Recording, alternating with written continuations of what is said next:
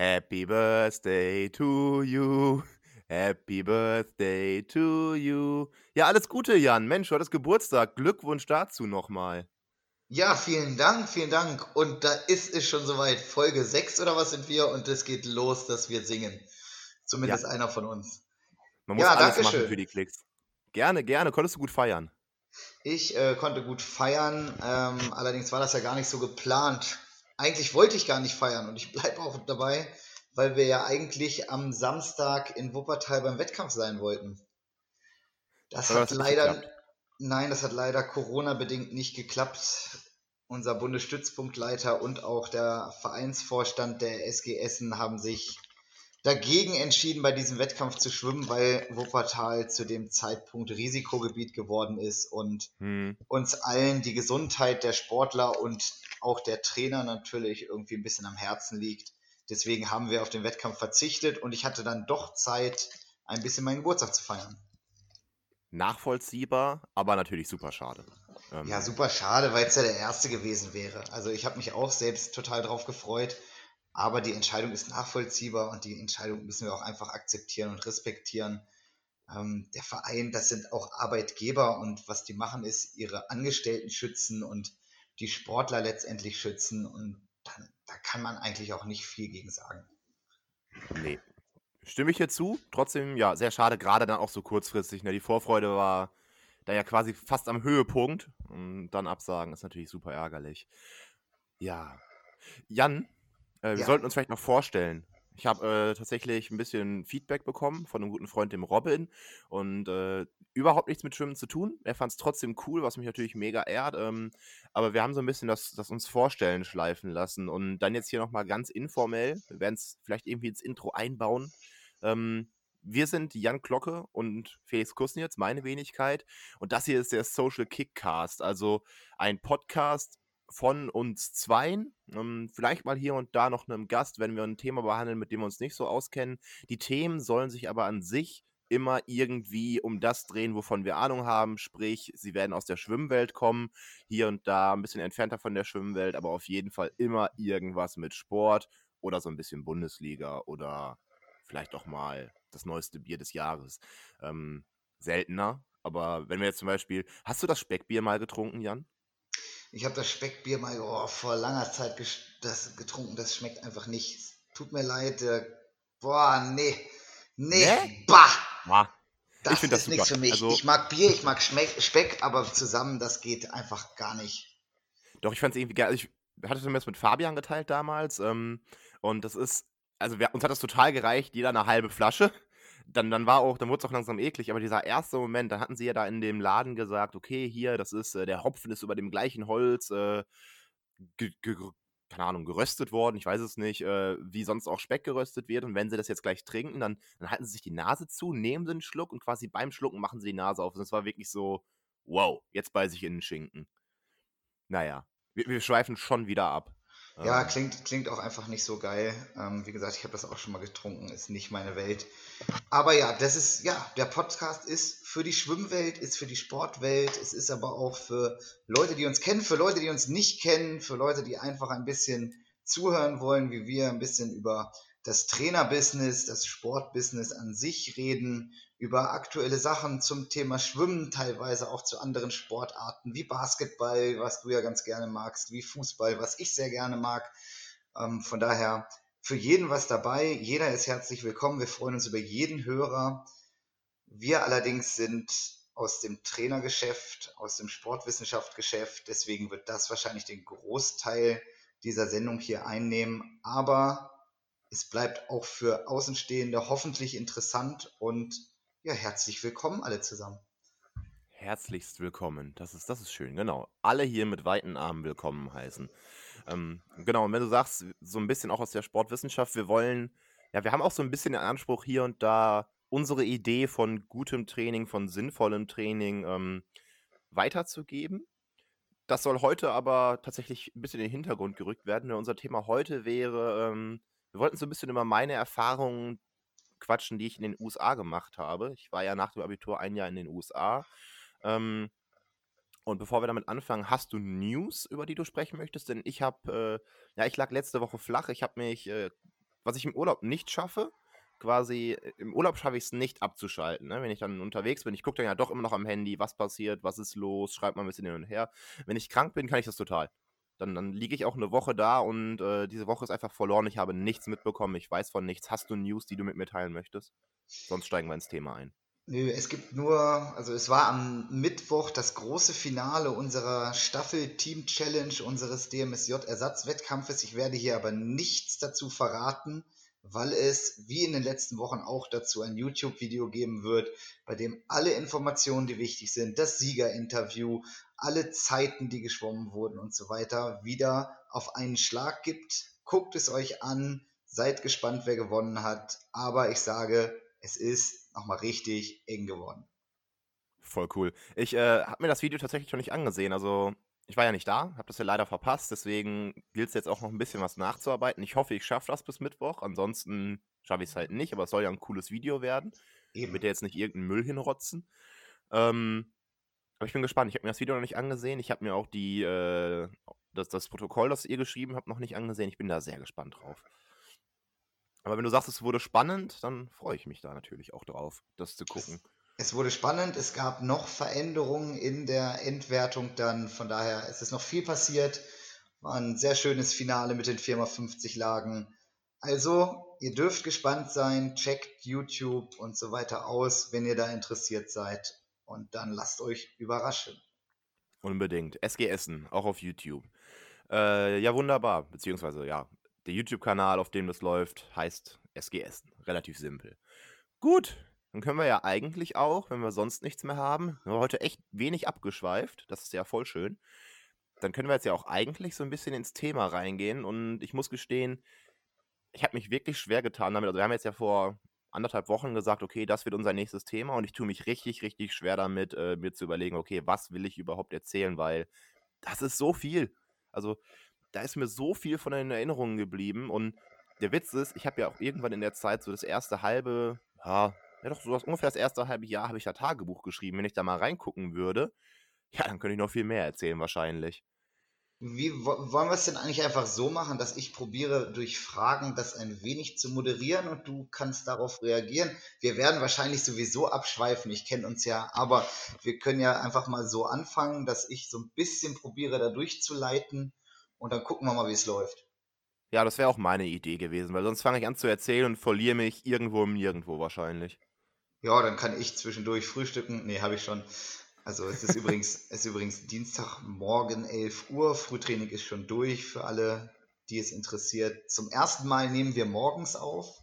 Mal gucken, was da für ein Unterschied zu sehen ist im Gegensatz zu den Abendsessions, die wir bisher hatten. Wir sind einfach viel frischer. Da ist das, ja. das Hirn ist noch wach und ausgeruht und wir werden jetzt hier große Dinge erreichen. Ja, vielleicht bevor wir anfangen mit dem USA-Thema, Felix, bist du ein Morgenmensch? Äh, ich würde sagen ja. Aber das ist, liegt vielleicht auch an dem Vergleich. Äh, meine Freundin, die Anne, die ist definitiv kein Morgenmensch. Und wenn wir dann aufstehen und ich bin dann so innerhalb von einer Viertelstunde mit dem ersten Kaffee durch und so langsam frisch im Kopf, dann braucht die noch eine Stunde. Deswegen würde ich mich prinzipiell ja als Morgenmensch bezeichnen. Ich mache auch gerne diese ein, zwei Mal Frühtraining die Woche. Jetzt mittlerweile nur noch einmal. Ähm, habe überhaupt kein Thema mit, aber Anne nicht. Deswegen ist es vielleicht auch einfach nur der Vergleich, weswegen ich mich so als Morgenmensch fühle. Und eigentlich gibt es Leute, die sind dann, der Wecker klingelt, die sind topfit. Das bin ich dann auch wieder nicht. Nee, das bin ich auch nicht. Ich muss aber sagen, dass ich mich auch im Laufe meiner Trainerkarriere zu einem Morgenmensch entwickelt habe. Also im Studium oder sonst wo in der Schule, da war ich es definitiv nicht. Auch als ich selbst geschwommen mhm. bin beim Frühtraining, habe ich mir immer schwer getan. Aber seitdem ich Trainer bin, muss ich sagen, komme ich morgens wirklich ganz gut raus und bin auch zu früher Zeit schon fit am Beckenrand. Das klappt echt gut. Das hat sich aber entwickelt. Also man kann daran etwas ändern, falls man es noch nicht ist. Ja, das ist, du entwickelst dich ja sowieso immer weiter und ähm, da habe ich letztens einen coolen Podcast gehört, da hatten sie auch ein ähnlich, okay, ich schweife jetzt mal total ab, aber es geht ums Entwickeln. Ähm, und dann hatten sie im Prinzip gesagt, wie verrückt das doch ist, dass man jetzt Pläne macht für in 5, 6, 10, 15, 30 Jahren. Ne, also du studierst, weil du das und das arbeiten möchtest, du findest einen Menschen, den du liebst, dann, dann heiratest du ihn vielleicht und ihr zeugt Kinder. Ähm, und wie verrückt das doch eigentlich ist, Pläne zu machen für ein Du, dass es in fünf Jahren, so wie du es dir vorstellst, vielleicht gar nicht gibt, weil man sich eben immer ändert. Fand ich super interessant, diesen, diesen Gedankengang. Ähm, ich mache es natürlich trotzdem. Ähm, aber fand ich, fand ich interessant. So, Ja. zurück zum Morgenthema. Oder willst du da noch Nö, ach, mehr wollte ich gar nicht. War einfach nur so. eine Frage. Eine Sache noch zum Morgenthema. Äh, ich bin mittlerweile sogar so sehr Morgenmensch, wenn wir dann um 6 Uhr mit dem Frühtraining beginnen oder früher halb sechs, dann stelle ich mir teilweise eine halbe Stunde früher, als ich müsste, den Wecker, weil ich dann zum Schwimmbad spaziere. Ich finde das so geil, wenn dann morgens um diese Uhrzeit noch gar nichts los ist draußen. Ne? Du läufst durch die Innenstadt und es ist dunkel, es ist so eine, so eine spezielle frische Luft und es ist einfach ruhig. Ich finde das super. Also das ist wirklich schön. Ich liebe das auch, wenn ich morgens mit dem Hund gehe und dann auch wirklich mal früh gehe, also wenn ich halb sieben oder sieben aus dem Haus gehe, da ist noch nichts los und dann gehe ich runter an See und dann ist da noch so ein Nebel drauf, die Luft ist mega Oh. gut. Das ist schon was Feines. Da kann ich auch, dem Das kann ich viel schön. abgewinnen. Ja, dem kann ich viel abgewinnen. Ja. Oh, das glaube ich. Das habe ich. Oh, und das ist jetzt, das ist jetzt eigentlich die Überleitung. Das habe ich in den USA tatsächlich auch immer getan.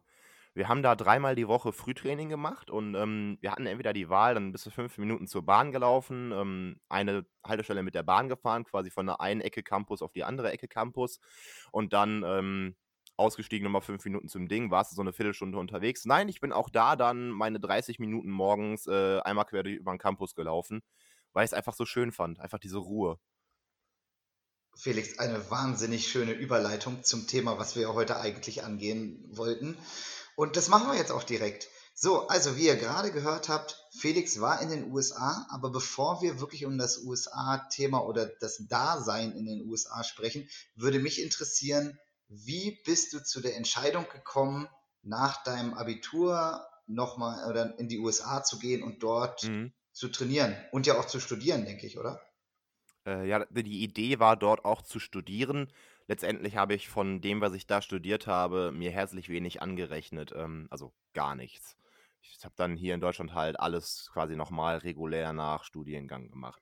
Nee, die Idee ähm, ist entstanden, so im Nachhinein, glaube ich, ist die Idee entstanden aus so einer Ratlosigkeit, was ich tun soll. Ich war okay im Schwimmen, auf jeden Fall okay genug, um äh, an ein Stipendium zu kommen, das jetzt nicht riesig wurde letztendlich, aber es ging.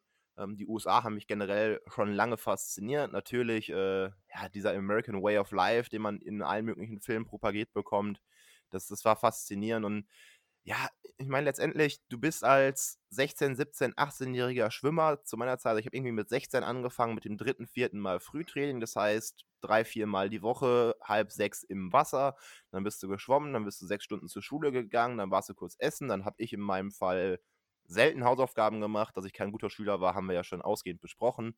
Äh, heißt im Internat irgendwo auf die Couch gelegt, geschlafen, dann wieder Training, ab nach Hause, dann ist auch schon halb neun ähm, weil Busverbindung eben nicht so schön. Ähm, kurz gegessen, ab ins Bett, bam, das war mein Leben. Sind wir mal ehrlich, das ist auch das Leben von den meisten Sportlern, die gerade bei uns im System trainieren. Also es Total. hat sich ja, es hat sich ja zu damals wenig geändert. Ein bisschen was vielleicht, ein bisschen Entlastung ist vielleicht dazugekommen, aber viel ist es nicht. Ja, genau, es ist Entlastung. Ähm, nichtsdestotrotz ist ja jede Ressource immer noch irgendwie in den, in den Schwimmsport gesteckt. Das, was ich da gemacht habe mit viermal die Woche, halb sechs Frühtraining, war vielleicht meiner Erholung einfach auch nicht zuträglich. Ja. Ähm, so, so, so dass ich dann, ja, ich habe das gemacht, aber es wäre viel cooler gewesen und ich wäre genauso ausbelastet gewesen oder eher in einem gesünderen Maße ausbelastet, aber immer noch ausbelastet gewesen, wenn ich, wie jetzt unsere Leute das hoffentlich, äh, ja, es ist ja gerade alles ein bisschen problematisch, Corona-bedingt, aber Frühtraining, das nicht immer um halb sechs stattfinden muss, ist halt super. Da sind wir uns, glaube ich, einig, um das abzukürzen. Ähm, ja, nee, worauf ich hinaus wollte, war, ich hatte halt einfach keine Zeit, beziehungsweise ich habe mir einfach keine Gedanken gemacht über, was will ich werden, wer will ich werden, was will ich mal beruflich tun. Es gab halt nur Schwimmen und die Schule war halt Pflichtbeiwerk. Sodass dann dieser Weg in die USA, wo ich dann weiter schwimmen konnte und dann ja zumindest in der Theorie hätte studieren können, ähm, einfach eine leichte Lösung war. Zudem halt, äh, ich wollte halt gerne in die USA. Ähm, ich glaube, das ist eigentlich der Hauptgrund. Ich, ich, wollt, ich bin diesen leichten Weg gegangen. Ich habe mir nicht die Gedanken gemacht, wer will ich werden. Ähm, war die Zeit auch einfach nicht für da. Der Gedanke, den gab es bei mir einfach nicht in diesem Alter. Ähm, den habe ich mir dann erst in den USA tatsächlich gemacht, wo ich dann das erste Mal in meinem ja, was heißt das erste Mal? Das erste Mal seit sehr langer, langer Zeit, nicht das erste Mal in meinem Leben, sondern das erste Mal in einer langen, langen Zeit wirklich Zeit hatte, mich mit mir selber auseinanderzusetzen. Ja, cool. Ähm, ja, das das so die Hauptidee. Cool. Gut. Hast dich dann also dafür entschieden, hast erstmal dem schönen Essen den Rücken gekehrt. War dir klar, dass das zeitlich begrenzt ist oder hast du dir da gar keine, Mhm. gar keine Deadline gesetzt, dass du zu einem bestimmten Datum zurück nach Deutschland möchtest? Mhm. Ja, gut, ich äh, kannte meinen Kontostand. Ich, ich wusste, äh, was meine Großeltern für mich zusammengespart haben, was definitiv ein großzügiges äh, Konto war, aber ich wusste von vornherein, okay, wenn ich jetzt leistungsmäßig nicht noch völlig explodiere, dann ist das auf ein, zwei Jahre begrenzt und dann ist das Geld auch weg. Äh, Wäre ich jetzt leistungsmäßig durchexplodiert, dann wäre natürlich stipendienmäßig noch was zu machen gewesen, aber dafür hätte, dafür hätten Wunder geschehen müssen.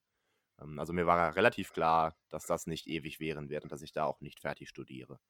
Gut. Das heißt, du hattest kein Vollstipendium in dem Sinne, das heißt, du hattest nur quasi so ein halbes Stipendium, also ein Teil der Studienkosten wurden, wurden Mhm. bezahlt. Genau, also es waren schon 80 Prozent der Studienkosten. Ähm, Oh, schon ordentlich. das war sehr, sehr ordentlich, ja. Es, es war auch eine sehr kleine Uni, die waren sehr dankbar. Äh, aber ja, es war trotzdem noch verdammt viel Geld. Also so ein Studium in den USA kostet halt einfach nicht wenig. Selbst an dieser kleinen Uni wären das regulär, ich meine, 20.000 pro, Semester, äh, pro Jahr oder pro Semester gewesen. Also Wahnsinn. sehr, sehr viel Geld. Das ist Und wirklich dazu viel kommt Geld. dann noch das Living. Also du musst ja auch irgendwie von irgendwas leben. Next. Gut. Ähm, wo ging es denn eigentlich hin? Also, was war, was war dein Ziel in den USA? Okay. Ich hatte gar kein konkretes Ziel. Ich habe so ein bisschen entschieden nach, okay, die und die Uni sieht cool aus und letztendlich aber auch, okay, der und der Coach ist am bemühtesten um mich. Ähm, weil dann, dann fühlst du dich ja schon gebauchpinselt. Ich hatte ein Angebot aus Baltimore, aus der Division One. Ähm, das war sehr reizvoll, also eine große Uni mit einem großen Schwimmteam. Ähm, habe mich da auch lange mit einem äh, Schwimmer aus Deutschland unterhalten, dem Gregor Spörlein, der ist mittlerweile auch wieder hier. Den, das ist jetzt ein Name, der, der poppt bei mir immer, also den höre ich, egal wo ich in der Halle stehe, wenn der aufgerufen wird, den höre ich dann einfach, ne?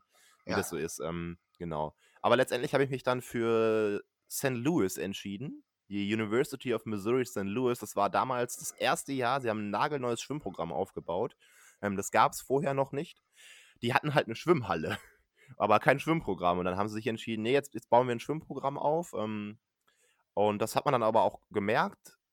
A, natürlich in dem, wie das alles aufgebaut ist. Man hat natürlich dann da vor Ort gemerkt, es ist noch nicht so eingespielt, aber auch äh, B, dann darin, wie bemüht sie um einen waren. Ne? Also sie waren wirklich sehr bemüht, da was aufzubauen und das war dann letztendlich auch so das Ding so, yo, eigentlich eine coole Idee, da ja was dabei zu sein, wenn da was entsteht.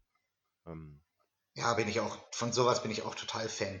Also zu sehen, wie etwas Neues entsteht und dann auch einen gewissen Teil davon einzunehmen, finde ich, finde ich eine coole Sache. War natürlich aber in dem Sinne dann sicherlich auch ein gewisses Risiko, weil da etwas neu aufgebaut wurde, wo du noch nicht wusstest, was passiert da. Klappt das wirklich alles? Hattest du da Sorge oder warst du da relativ entspannt? Nein, gar nicht. Der 18-jährige Felix war völlig kopflos. Das war dem total egal. Äh, ich hatte einfach Lust, dabei zu sein, wenn da was entsteht. Und um alles andere habe ich mir überhaupt keine Gedanken gemacht. Das war, ja, kopflos halt. Cool. Und bist du direkt nach dem Abitur dahin oder hattest du noch irgendwie zwischendurch ein paar Monate, bis es dann losging? Oder ging das quasi direkt sozusagen Abiturzeugnis abgeholt, ich Hm. bin weg? Nein, es äh, waren ungefähr zwei Monate, die ich dann hier noch Zeit hatte. Also es war schon klar, dass ich rübergehen möchte, ähm, als ich die JDM-Quali geschafft habe. Natürlich hat mir die Quali dann auch nochmal beim Stipendium ordentlich geholfen. Das war ganz gut. Ähm, also da kam dann nochmal einiges an Prozente, die damit bezahlt werden, drauf. Ähm, aber es war, es war mir klar, dass ich rüber möchte, aber ich hatte noch so zwei Monate Zeit. Also Abiturzeugnis bekommen, dann, ich glaube, dann erst JDM schwimmen, dann mussten wir noch JM Open schwimmen, dann habe ich irgendwie drei Wochen Pause gemacht, dann habe ich noch zwei Wochen in Essen trainiert, damals dann beim Klaas Focken, äh, der schon angefangen hatte. Alle anderen, die jüngeren Gruppen, haben noch Pause gemacht. Ja, und dann, dann bin ich im September, glaube ich, war das. Im September 2014 bin ich dann rüber. Genau, Abi 2014, dann bin ich da im September rüber. Äh, Abiturzeugnisse gibt es ja irgendwie im Juni, Juli so. Ähm, ja, und dann, dann ging es zum Flughafen. Da hat das Abenteuer seinen Lauf genommen. dann haben wir tatsächlich relativ gleichzeitig den Schritt ins Ausland gewagt, wobei es bei mir nur Österreich war. Aber ich bin zu ziemlich genau dem gleichen Zeitpunkt bin ich nach Österreich als Trainer gegangen, direkt nach dem Studium. Na gut, okay, cool. also, ja, ja. Nun bist du aber in den USA gelandet, in St. Louis. Und genau. was mich jetzt natürlich am meisten interessiert, und das wird wahrscheinlich ein Thema, wo du weit ausholen musst, aber es interessiert mich einfach, wo waren die größten Unterschiede zum Training in Deutschland? Oh, oh. Der allergrößte Unterschied war erstmal, dass wir gar keinen Pool hatten. Dieser Pool, den sie in Ewigkeiten hatten, den mussten die halt erstmal Wettkampf, äh, also trainingsfertig, wettkampffertig machen. Und irgendwie die ersten vier Wochen, die wir da waren, hatten wir gar keinen Pool. Wir sind dann immer drei Meilen, also knapp über fünf Kilometer, bergauf, äh, nach in den Nachbarort quasi gejoggt, ähm, um dann da in so einem 20-Meter-Pool ein bisschen zu schwimmen. Also ganz ganz bisschen unter 25 Yards. Äh, das war der erste große Unterschied. Nee, und als das Training dann irgendwann richtig losging, war für mich, äh, es waren eigentlich zwei Unterschiede. Ähm, ich kam aus einem Training, das damals dann ja noch auf viel, okay, hier das ähm, ungarische Vorbild, ungarisch? Ja, ich glaube, na egal, Ostblock-Vorbild, viele Meter machen, äh, viel aber auch lange Sachen in hohen Intensitäten schwimmen, also wir sind ja teilweise wochenlang immer viermal, äh, zehnmal 400 und fünfmal 800, bester Schnitt geschwommen und solche Sachen. Und dann komme ich da in die USA und das Training sieht völlig anders aus. Also es war viel, viel sprintlastiger, viel mehr Race-Pace-lastiger. Also es war ganz, ganz viel, dass wir in einer Einheit vielleicht mal 40, 50er schnell geschwommen sind, mit aber viel Pause dazwischen. Ja. Ähm, also ich habe da Laktatbereiche kennengelernt, die kannte ich vorher nicht. Also im Training. Ähm, Im Wettkampf kannte ich die sehr wohl, aber im Training, das war der Wahnsinn. Ähm, auch da im Wasser, gut, dann sind wir schon bei drei Unterschieden. Ähm, zweit, der zweite davon wäre dann Unterwasserphasen unfassbar viel wertvoller als in Deutschland. Also wie oft sind wir kurzes Einschwimmen, dann 12 mal 50, 25 getaucht, 25 locker mit einer knackigen Abgangszeit, sodass du irgendwie 5 bis 10 Pause hattest dazwischen. Ähm, also wirklich da dann auch viel über einfach ja, Atemmangel, viel Tauchen, ähm, was mich aber wirklich gestärkt hat. Also als das dann irgendwann ging, weil man sich da atemmangelmäßig durchgequält hatte, dann wurde man auch schneller, es wurde leichter und dann war die Aufgabe gegen Ende des Jahres auch einfach reine Routine. Und da zähle ich bis heute von. Also meine Unterwasserphasen sind immer noch nicht gut, sie waren aber vor den USA Müll.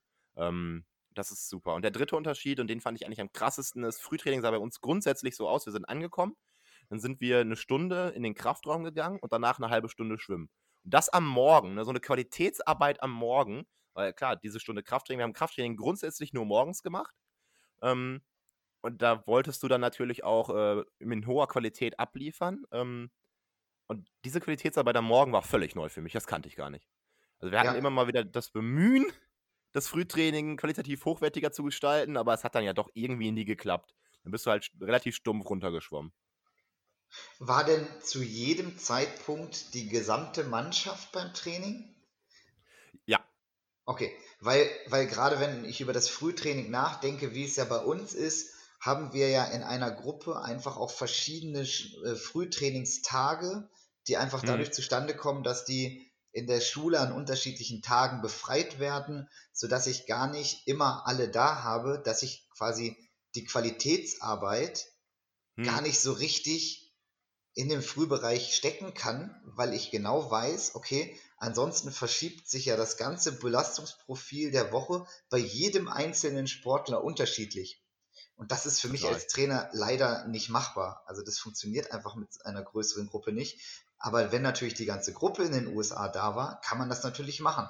Und dann ist das sicherlich auch eine wirklich gute Sache, weil man ja morgens an sich noch am konzentriertesten, am frischesten ist, und dann dementsprechend auch am besten noch arbeiten kann. Ja, gerade wenn du schon vorher eine halbe Stunde spazieren warst, dann bist du sowas von frisch, ne? Ich sage dir.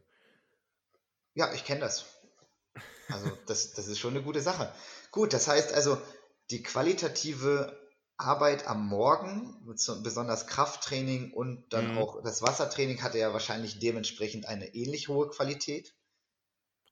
Oft, ähm, das, das musste ich dann leider sehr schnell merken. Wir haben wirklich stark angefangen mit wirklich brutalen Einheiten, aber ja, es war das erste Jahr. Ich war da leider mit Abstand der Stärkste im Training. Ähm, Im Wettkampf war das relativ homogen. Ich habe ja wohl auch schon mal erzählt, dass ich im, äh, im Training leider eine Qualität an den Tag gelegt habe, die überhaupt nicht zu meinen Wettkampfleistungen gepasst hat. Ähm, aber ich weiß nicht, wir sind einmal eine Serie geschwommen und die finde ich fantastisch. Ähm, das waren 6x100 Kraul, ungefähr BZ3 mit einer, ja, okayen Pause. Also man hatte so 15 Pause. Wir sind, glaube ich, 1,20 abgegangen. Das ist dann auf der Yardbahn absolut möglich, da 1,5er Zeiten zu schwimmen. Ähm, oder 1,10 bis 1,5 ist dann hinten raus langsamer. Also angefangen mit 6x100 Kraul, so. Und dann immer 200 Meter Kraul, Abgang 2 Minuten. Du musstest das schaffen. Ähm, war dann auf der Yardbahn auch möglich. Das sind ja dann ungefähr 100, ich glaube 100 Yards sind 91 Meter, also sind es so ja, ungefähr 180 Meter. Ja. ja. Ähm, also machbar, dass man dann da 1,50er Zeiten schwimmt auf der Yardbahn, aber trotzdem, du hast dann wirklich, wirklich Gas gegeben, hast dann 10 Pause und dann gehst du in 5 mal diese 100er. Dann wieder 200 voll, 4 mal 100, 200 voll, 3 mal 100, 200 voll. Ja, und ziemlich früh waren da alle aus meinem Team weg, ähm, haben es nicht geschafft. Und das war für den Trainer so ein, ja, so ein Moment, wo das Training dann danach deutlich entspannter für mich gestaltet hat. Also fürs ganze Team immer alle gleich trainiert. Ne? Ähm, und dann wurde es für mich fast langweilig schnell. Ähm, okay. Weil das Team halt einfach nicht die Qualität an, an den Mann gelegt hat in diesem ersten Jahr. Und hat dich das, hat dich das sehr geärgert? Hat dich das gestört? Oder hast du gesagt, nö, alles klar, ich wusste, dass hier was neu aufgebaut wird, ich ziehe hm. dementsprechend mit? Äh, ja, also es hat mich jetzt nicht so sehr geärgert, dass ich gesagt hätte, so, yo, ey, ähm, jetzt hier keinen Bock mehr auf die Scheiße. Es war dann eher so, auch in, wie gesagt, ich hatte dann in den USA das erste Mal, wir waren nachmittags immer um 17 Uhr durch mit Training. Ähm, sind dann nach Hause, haben kurz gegessen, dann halt noch irgendwie äh, Abgaben vorbereiten, die man dann an den Unikursen tagsüber bekommen hat. Und dann war auch schon 20 Uhr und um 20 Uhr war dann aber auch Feierabend. Da hat es schon drei Stunden was gemacht und um 20 Uhr. Und ich war dann eher damit beschäftigt, mir zu überlegen, äh, was will ich eigentlich nach dem Schwimmen machen. Ja. Also der Gedanke, dass ich nicht ewig schwimmen würde, war sowieso schon vorher da. Ähm, weil, ja, wenn du mit 18 weit, weit weg von einem A-Finale bist bei einer deutschen Meisterschaft oder zumindest weißt, okay, das dauert jetzt noch einige Jahre, bis ich mal ein A-Finale erreiche, äh, dann, dann reift in einem auch oft öfters mal der Gedanke, okay, war eine schöne Reise und was kommt danach? Ja. Ähm, ich war eher damit beschäftigt. Dass das Schwimmerisch jetzt in den USA nicht mehr so krass war, war mir da relativ egal tatsächlich. Okay. Ja, spannend. Ich, also. Ja, ja. Es war, es war cool. Diese Serie war auch einfach so, die ist so hängen geblieben. Also, die war so brutal, aber dann irgendwie da in den Flow reingeschwommen, ne, weil sie ja auch es ist eine Serie zum Flow, ne, die ja immer weitergeht. Du belastest dich nie einmal 100% aus, sondern immer nur so 90 bis 95. Und wenn, wenn du da nicht fest wirst, dann ist das total geil. Es war ein geiles Gefühl, diese Serie. Natürlich total Krass. ekelhaft, aber. Und das habt ihr dann noch nach dem Krafttraining gemacht oder war das dann die Nachmittags? Das war dann nachmittags. Wir hatten ja dreimal okay. die Woche morgens Krafttraining, dann wirklich Qualität und nachmittags war dann im Wasser Tauchen, Technik, äh, all solche Sachen. Also nicht mehr so hochintensiv. Ähm, die beiden anderen Tage waren dann schwimmerisch intensiv am Nachmittag. Okay, Quasi das heißt... Montag, Mittwoch, Freitag morgens Krafttraining, dann eine halbe Stunde noch ein bisschen im Wasser sprinten. Äh, so wie wir das jetzt ja seit ein paar Jahren auch machen nach dem Krafttraining, dass dann im Prinzip nur noch mal kurz schnell gemacht wird im Wasser. Und die anderen beiden Tage, Dienstag, Donnerstag, war dann nachmittags im Wasser richtig Qualitätsarbeit und dann noch mal ein bisschen Meter machen und eben solche schönen Sachen wie diese 100er plus 200. Naja, man musste ja nicht voll schwimmen, man musste nur die Abgangszeit schaffen. Aber verknacken. Ja, ich verstehe. Ja, tatsächlich finde ich ziemlich viel von meiner Trainingsphilosophie in dieser Trainingsphilosophie, die du gerade beschrieben hast, mhm. was ich natürlich ganz interessant finde.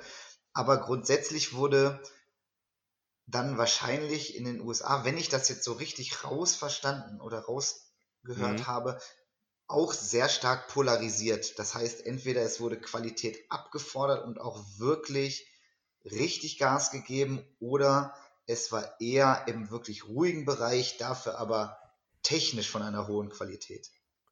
Total, ja, das, das war es so ziemlich. Ähm, wir sind da auch echt nicht so viele Meter geschwommen insgesamt. Klar, wie auch, wenn morgens schon nicht viel gemetert wird. Ähm, und nachmittags auch nur alle, ja, zweimal die Woche wirklich Meter gemacht wird. Ähm, aber was wir gemacht haben, haben wir dann richtig gemacht. Und es wurde auch, das war ja schon das Geilste. Du kommst dann da an eine Division 2 Uni, eine relativ kleine Uni, ich glaube mit 15.000 Studierenden oder so.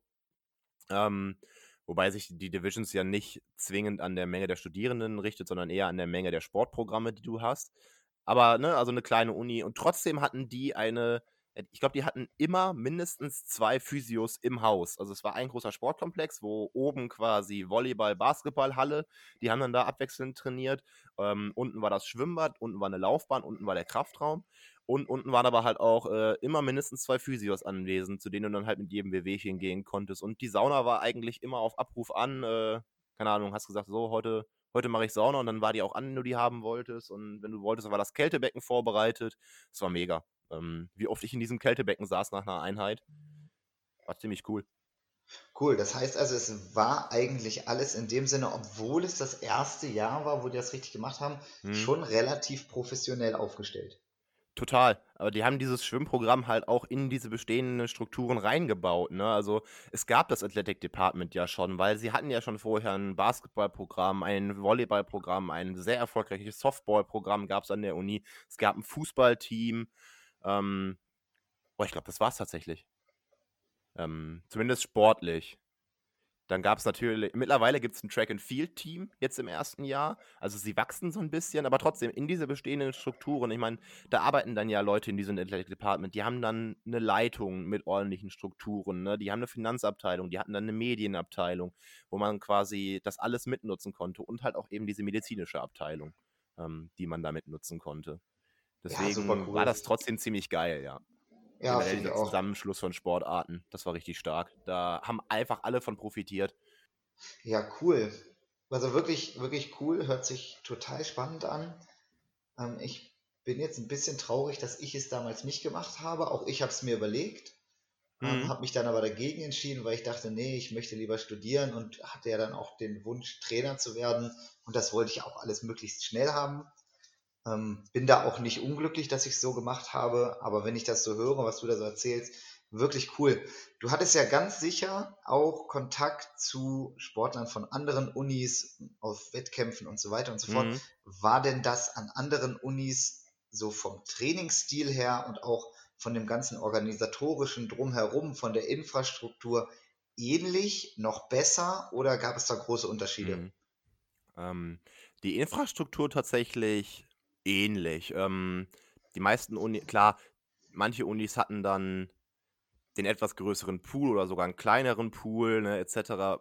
Aber alles im Großen und Ganzen ähnlich. Der größte Unterschied zu anderen Unis war halt, es gab das Programm schon länger. Wir hatten halt nur einen Trainer fürs Wasser. Unser Head Coach war im Prinzip das Mädchen für alles. Wir hatten fürs Landtraining noch einen, ähm, der das auch für alle Sportarten gemacht hat, also ein, ein Krafttrainer, ein Athletiktrainer für das gesamte Athletic Department. Ähm, aber der größte Unterschied zu anderen Unis war, dass unser Coaching-Staff am Beckenrand halt aus einem Menschen bestand und nicht aus mehreren. Deswegen zum Trainingsstil, der war sicherlich äh, sehr ähnlich an vielen Unis, aber wir haben halt diese Spezialisierung, von der man oft hört, überhaupt nicht wahrnehmen können, weil wir, wie gesagt, nur einen Trainer am Beckenrand hatten. Ähm, viele Unis machen das ja so, dass sie einen Head Coach und darunter noch zwei, drei, vier, fünf äh, Assistant Coaches haben, die dann beispielsweise Spezialisierung aufs Brustschwimmen und Mittelstrecke haben oder die eine Spezialisierung auf die Langstrecke haben.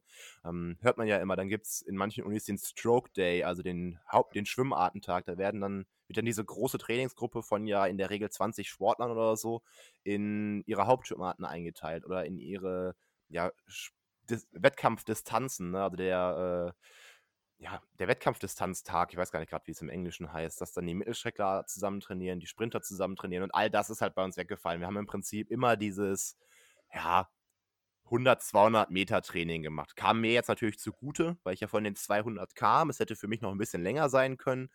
Aber das war eigentlich der eine große Unterschied, dass diese Spezialisierung komplett ausgeblieben ist. Ansonsten war das sehr ähnlich zu den anderen Unis in der Division 2. Ähm, und auch da cool. ist das Genau, in der Division 1 ist das relativ Usus, dass die da einen großen Coaching-Staff haben, auch am Beckenrand. Äh, in der Division 2 nicht so. Ähm, das heißt aber dann in der Division 1 ähm, oder auch bei den besseren Teams der Division 2 mhm. oder wie auch immer, das heißt dann wirklich, dass sie da mit großem Staff stehen und dass dann wirklich da Spezialisten sind für einzelne Schwimmlagen, für Staatswänden und so weiter und dass daraufhin dann die Gruppen nochmal geteilt werden? Genau. Äh, die haben dann, also soweit ich das mitbekommen habe, haben die einige Trainingstage, wo die alle zusammen trainieren und dann gibt es aber auch immer wieder Tage, also klar nach einem festen Schema. Dann ist Dienstags beispielsweise immer der Tag, wo diese große Gruppe nochmal in ihre Spezialisierungen eingeteilt wird. Entweder nach Schwimm Hauptschwimmart oder nach äh, Wettkampfstrecke, also Wettkampfdistanz.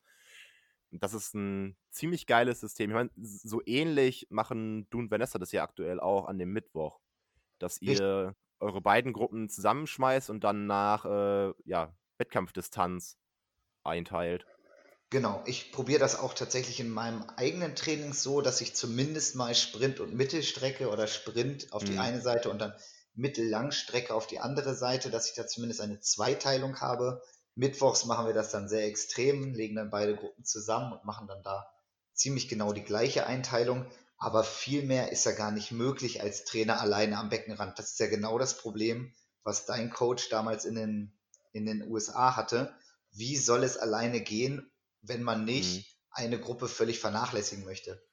Ja, oder? Äh, ich hatte das mal in einem Trainingslager gemacht. Die haben dann komplett verschiedene Trainingsplanungen bekommen für die Woche. Also deren Wochen sahen komplett verschieden aus. Die haben, da haben die Mittelstreckler und die Sprinter immer mal wieder zusammen Einheiten gemacht, die Langstreckler aber nie mit denen zusammen. Weil ja. dann irgendwie die Langstreckler an Tag, an Nachmittagen oder an Vormittagen ihre Belastungen hatten, ähm, wo die Sprinter und Mittelstreckler dann auf der Strecke geblieben sind und irgendwas für sich alleine schwimmen mussten, was nicht so spannend ist. Äh, das ging alles, aber so richtig geil war das auch nicht. Äh, ja, eben. Das war halt also, eine Riesenarbeit für mich als Trainer. Das, das ist das eine, aber das ist, wäre für mich okay, weil ich dafür bezahlt werde. Zumindest in der Planung wäre das für mich okay ich hätte ein großes Problem mit der Durchführung, weil ich möchte meinen Sportlern schon gerecht werden und eine Gruppe so ein bisschen quasi abzuschieben und mich um die andere zu kümmern, weil die Belastung schon, das mhm. ist einfach nicht mein, mein Stil, nicht meine Art. Ähm, ja. Ich kann nicht auf der einen Seite sagen, mir ist das technische Arbeiten wichtig, aber ich gucke nicht an, was die da machen oder bin die ganze Zeit mit dem Stoppen beschäftigt. Deswegen schwierig, aber ich finde tatsächlich, dass wir das gerade in, in Essen am Bundesstützpunkt zurzeit sehr gut hinkriegen, da trotzdem so ein bisschen Gruppen zu bilden und mit denen mhm. quasi im Hinblick auf ihre Zielstrecken zu trainieren. Ja, ja, man muss dabei aber, also nochmal kurz zu dem Riesenarbeit äh, für, mich als Trainer, dass ich meinte auch eher, dass dieser Workload, den du am, am Beckenrand selber dann ja, hast, eben. nicht zu bewältigen ist, wenn du allen gerecht werden willst. So. Ähm, ja. Und nochmal zu in Essen, ja, wir müssen halt auch bedenken, dass der Riesenunterschied ist, dass deren, die haben eine Trainingsgruppe da mit, boah, lass es mal 25 Leuten, ja, lass es mal 40 Leute sein, 20 Jungs, 20 Mädels, ne, die trainieren ja dann oft gemeinsam. Das ist eine Trainingsgruppe, die relativ homogen ist. Die sind alle im College, alle in einem ähnlichen Alter. Wenn wir das bei uns verwirklichen wollten, müsste man halt bedenken, okay, naja gut, wir trainieren halt von neun Jahre bis Open End im Prinzip. Das ist dann eher heterogen.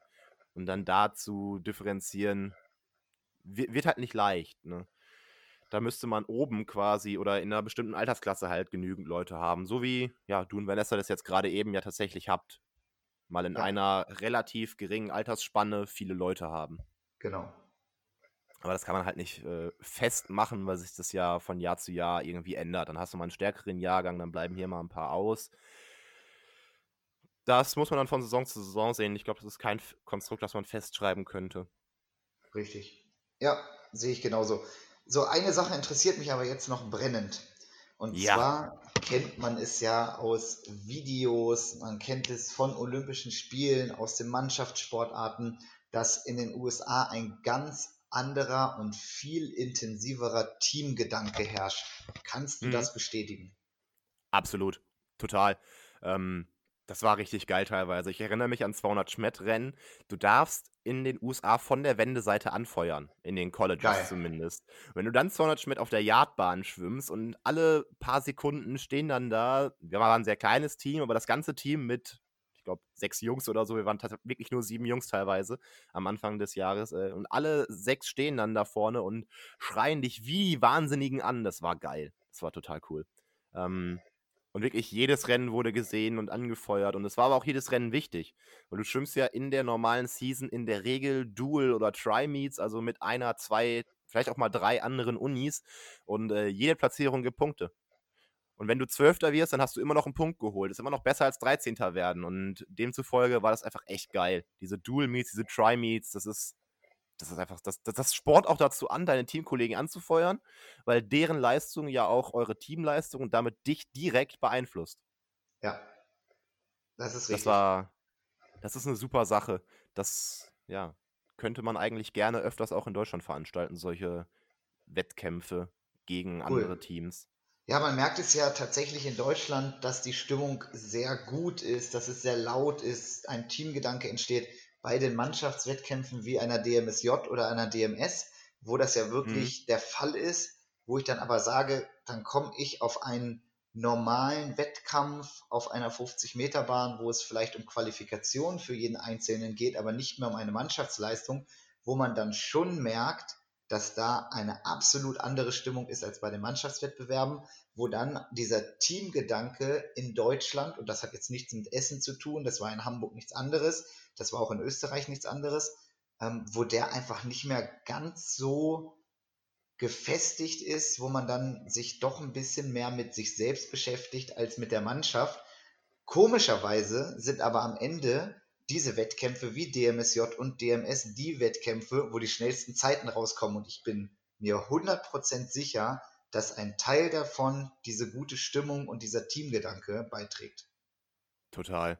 Da, da scheint einfach ein Durst nach Teamwettkämpfen zu sein. Die Leute haben da ja offensichtlich Bock drauf und finden da Gefallen dran. Genau. Ja.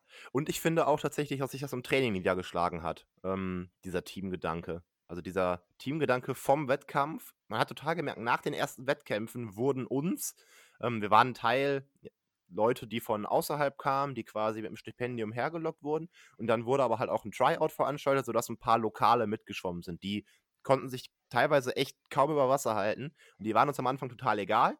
Und nach dem ersten Wettkampf wurden die uns so wichtig. Ja. Ähm, also es, es wurde viel mehr interagiert, es wurde viel mehr die Leute versucht zu motivieren, jetzt hier in diesen Schwimmsport, sich, also in diesen Leistungssport Schwimmen reinzufinden. Das hat auch einen sehr positiven Effekt aufs Training gehabt, diese gemeinsame Wettkampfleistung.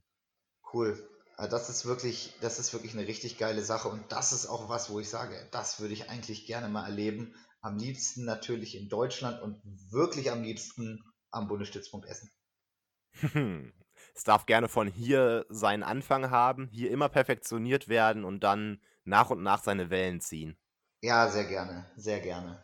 Gut, eine letzte abschließende Frage von mir noch. Ähm, Ja, ganz schnell. Ich muss nämlich tatsächlich leider gleich los. ja, Ich habe gerade mal einen Blick auf die Uhr geschmissen.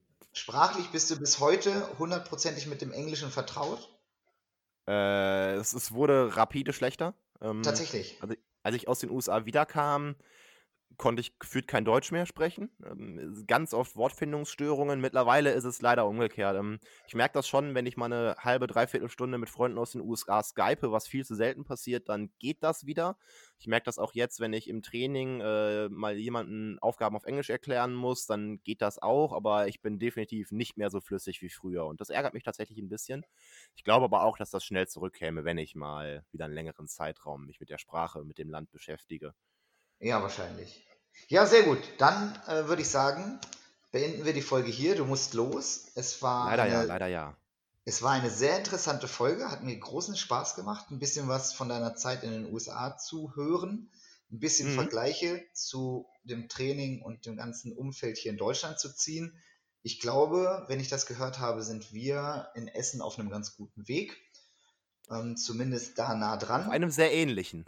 Auf einem sehr ähnlichen, genau, ob er jetzt gut oder schlecht oder besser oder nicht so gut ist wie im Vergleich zu anderen, das sei, mal dahingestellt, aber am Ende werden wir es an den Leistungen sehen, ob wir da einen guten Job gemacht haben oder nicht. In dem Sinne, Felix, vielen Dank für diese nette und sehr kurzweilige Sendung. Sehr gerne, sehr gerne. Ähm, ich habe auch noch sehr viel zu erzählen, das gerne an anderer Stelle wieder mal. Wollen wir nächste Woche dann über deine Zeit im Ausland, über deine Zeit in Österreich sprechen? Das können wir sehr gerne machen. Sehr gerne. Sehr geil. Da freue ich mich dann sehr drauf. Wunderbar. Dann bleibt mir eigentlich nur noch zu sagen, auf Wiedersehen. Ja, oder wieder hören, weil ihr seht uns ja leider nicht. Ah, schade eigentlich, wir sind so schön. Na dann, wenn es euch gefallen hat, auf Wiedersehen. Ciao, macht's gut. Bis demnächst.